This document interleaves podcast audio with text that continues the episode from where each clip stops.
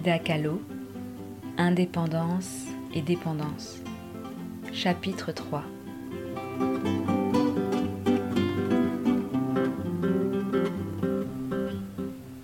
En 1934, j'ai 27 ans. Le général Lázaro Cárdenas accède au pouvoir et le communisme a le vent en poupe. En 1936, la guerre civile espagnole éclate. Avec des amis, nous fondons alors un comité de solidarité pour offrir un soutien aux républicains qui luttent contre le fascisme. La même année, le Mexique accorde l'asile politique à Léon Trotsky et sa femme Natalia Sedova. Suite à la mort de Lénine, ils ont été expulsés de l'URSS par Staline et sont condamnés à mort. Diego et moi les accueillons dans la Casa Azul et montons la garde jour et nuit. Je parle à Trotsky en anglais pour ne pas que sa femme nous comprenne. Nous passons beaucoup de temps ensemble et devenons de plus en plus intimes. Je l'appelle Love. On s'écrit des lettres en secret. Mais Natalia n'est pas dupe. Elle rompt avec lui. Mais la rupture ne dure pas longtemps, car ces deux-là sont très liés, comme Diego et moi. Léon me réclame alors toutes ses lettres et les brûle pour ne laisser aucune trace de notre histoire. Plus tard, alors que je suis en voyage, Léon et Diego se disputent violemment. Je ne sais pas si c'est à cause de divergences politiques ou parce que Diego a su pour nous. En tout cas, il demande à Léon et Natalia de quitter la Casa Azul.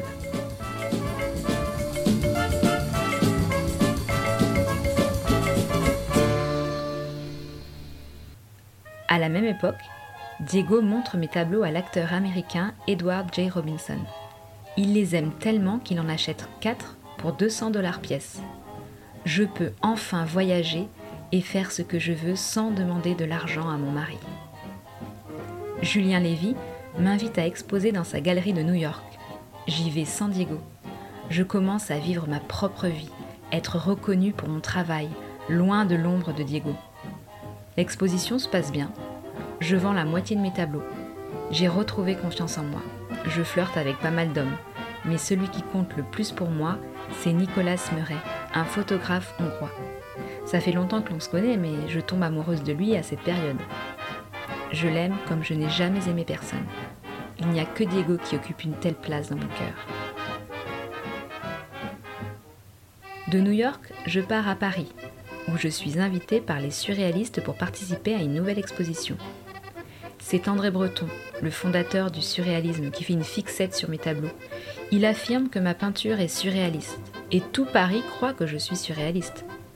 Mais c'est pas vrai, je n'ai jamais peint de rêve, moi. Je peins ma propre réalité.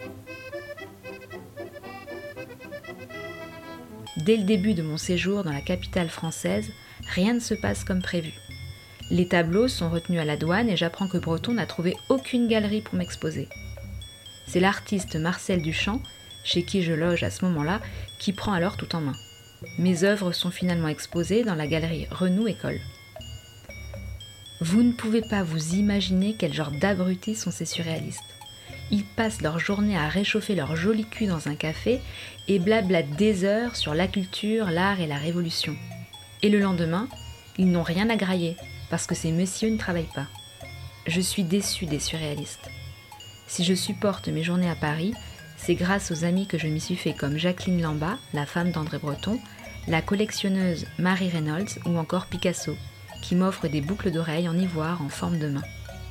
Le Louvre m'achète mon autoportrait El Marco, le cadre. Mais malgré la reconnaissance de la critique, je refuse une seconde exposition. Nous sommes en 1939 et j'ai 32 ans. La mode parisienne a les yeux rivés sur moi et ma main baguée se retrouve en couverture de Vogue. La designer Elsa Chiaparelli, qui dessine pour le Tout Paris, crée un vêtement appelé Madame Rivera, qui s'inspire de mes tenues. Malgré toutes ces faveurs, je veux retrouver New York. En plus, mon dos me fait terriblement mal. Je suis hospitalisée à l'hôpital américain de Neuilly avant de retraverser l'Atlantique. À mon arrivée, Nicolas m'annonce qu'il va se marier. Il me dit qu'il n'a jamais vraiment cru qu'on était ensemble, qu'il n'a jamais senti qu'on était deux, mais plutôt trois, car je n'ai jamais pu m'enlever Diego de la tête. Il veut malgré tout qu'on reste amis. J'accepte la mort dans l'âme. Je pleure une nuit entière et rentre à Mexico. Je me réinstalle dans la Casa Azul, mais ma relation avec Diego est de pire en pire. Une rumeur dit qu'il a une liaison avec l'actrice américaine Paulette Goddard et qu'il veut l'épouser. En plus, il est accusé d'avoir attenté à la vie de Trotsky. J'aime Diego, mais je sais que nos problèmes n'auront jamais de fin. Nous divorçons et Diego part s'installer aux États-Unis. Je me sens si seule que j'ai l'impression que personne au monde ne souffre autant que moi. Je bois pour noyer mes peines, mais ces garces savent nager. Je commande une horloge en céramique sur laquelle je fais inscrire Se rompieron las horas. Les heures se sont cassées. Avec la date septembre 1940, pour ne jamais oublier notre rupture. J'ai 33 ans. Je me coupe une nouvelle fois les cheveux pour ne plus plaire à Diego. Je ne veux garder aucun attribut féminin qui puisse l'attirer. Je me fais la promesse de ne plus jamais dépendre d'un homme. Je m'isole, je travaille sans relâche, je bois et ma santé s'aggrave. Dans cette difficile période, je me lie à Ramon Mercader, un militant communiste espagnol. Nous nous entendons bien, mais je suis définitivement maudite. Ce démon tue Trotsky en lui écrasant un piolet à l'arrière du crâne. Après ça, ma sœur et moi sommes emprisonnés deux jours durant. On n'arrête pas de pleurer, jusqu'à ce que la police nous relâche. Diego apprend les nouvelles, l'assassinat de Trotsky, mon état de santé déplorable, ma tristesse. Il me redemande en mariage alors que ça fait à peine un an que nous sommes divorcés. Bien sûr que je veux me marier avec lui, mais je décide de le faire miroiter, le temps que je récupère à l'hôpital de San Francisco. Là-bas, j'ai une liaison avec Heinz Bergruen, un jeune collectionneur d'art qui a eu le coup de foudre pour moi. Il vient chaque jour à l'hôpital. Lorsque mon état s'améliore, je déménage à New York pour être proche de mes amis. Heinz me suit partout. D'un côté, je veux me remettre avec Diego, mais de l'autre, j'ai envie de m'amuser et de vivre ma propre vie.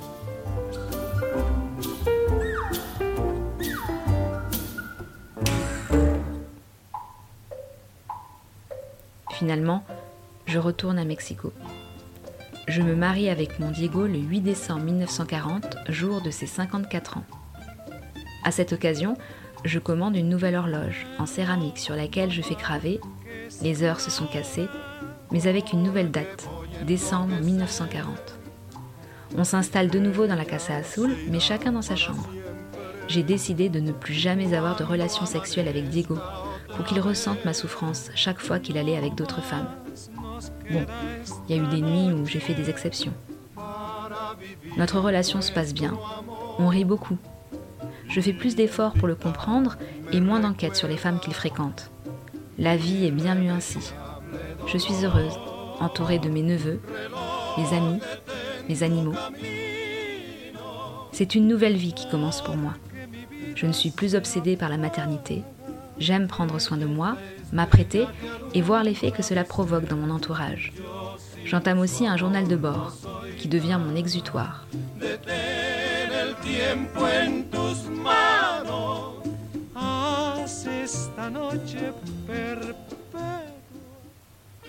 En 1943, j'ai 36 ans. Je donne des cours à la Escuela de Artes de Pintura y Escultura de la Secretaría de Educación Pública, école des beaux-arts.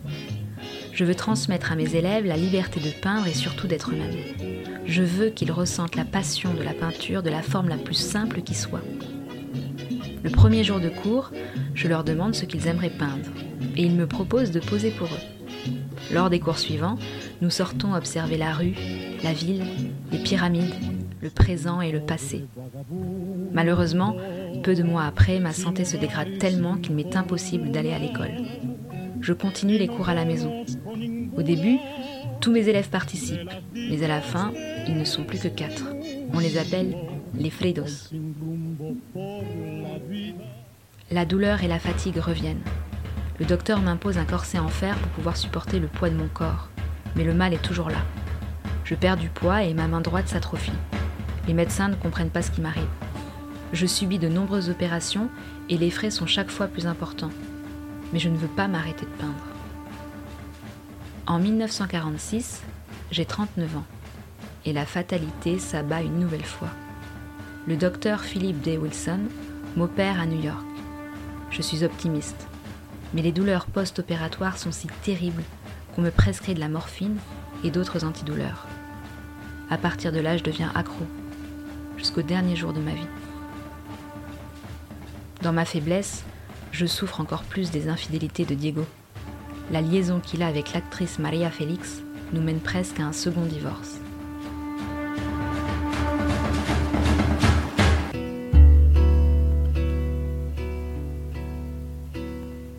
Ma nuit est comme un grand cœur qui bat. Il est 3h30 du matin. Ma nuit est sans lune. Ma nuit a de grands yeux qui regardent fixement une lumière grise filtrée par les fenêtres. Ma nuit ne porte pas conseil. Ma nuit pense à toi, rêve éveillé. Ma nuit s'attriste et s'égare. Ma nuit accentue ma solitude, toutes mes solitudes. Son silence n'entend que mes voix intérieures. Ma nuit est longue, et longue, et longue. Ma nuit aurait peur que le jour n'apparaisse jamais plus, mais à la fois ma nuit craint son apparition, parce que le jour est un jour artificiel où chaque heure compte double, et sans toi n'est plus vraiment vécu. Ma nuit ne connaît pas de rêve plus beau que celui-là. Ma nuit hurle et déchire ses voiles. Ma nuit se cogne à son propre silence, mais ton corps reste introuvable. Tu me manques tant, et tes mots, et ta couleur. Le jour va bientôt se lever.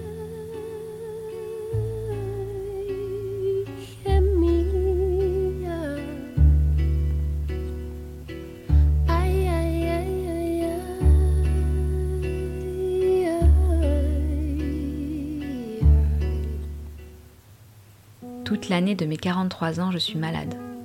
Je subis sept opérations de la colonne vertébrale. Le docteur Faril me sauve et me redonne goût à la vie. Je suis en fauteuil roulant et je ne sais pas si je remarcherai un jour. Je porte un corset en plâtre qui soulage ma colonne vertébrale et mes douleurs. Je suis fatiguée mais beaucoup moins déprimée. J'ai envie de vivre. Je peins un tableau pour le docteur et j'y mets tout mon cœur. Mais l'accalmie est de courte durée. La douleur revient de plus belle. Je sors à peine de chez moi, mes amis viennent me voir. Je continue de peindre, mais j'ai arrêté de faire des autoportraits. Je me suis lancée dans les natures mortes. Ma peinture change à force de mélanger le brandy, la tequila, le cognac et les analgésiques. À moins que ce soit une évolution normale. Il y a des jours où je retrouve ma force, mais la plupart du temps je sombre dans un monde obscur peuplé de monstres. Diego ne vit plus avec moi, mais il me rend visite constamment, et alors ma chambre se remplit de lumière et de tendresse.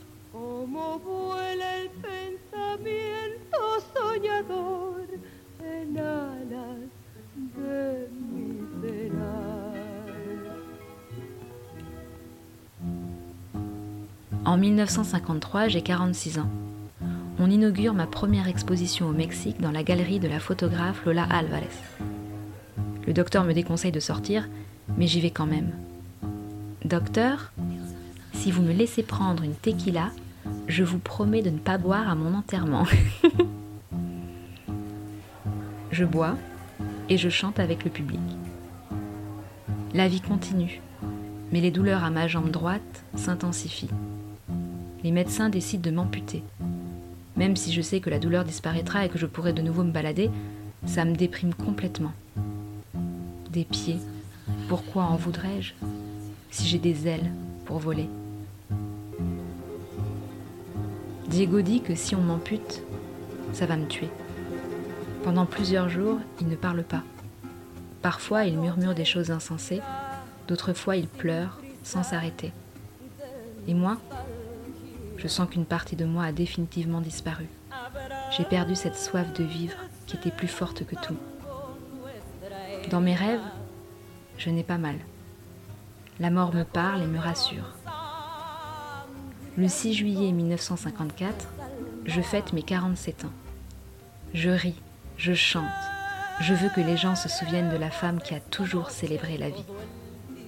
Le 13 juillet à l'aube, le docteur Navarro y Montoya vient me faire une prise de sang pour contrôler mon anémie.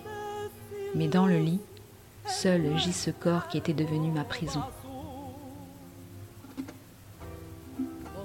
J'ai passé toute ma vie à mourir. J'espère que l'issue sera joyeuse et j'espère ne jamais revenir.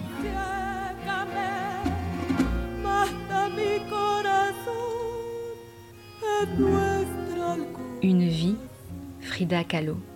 Fin du chapitre 3. Indépendance et dépendance.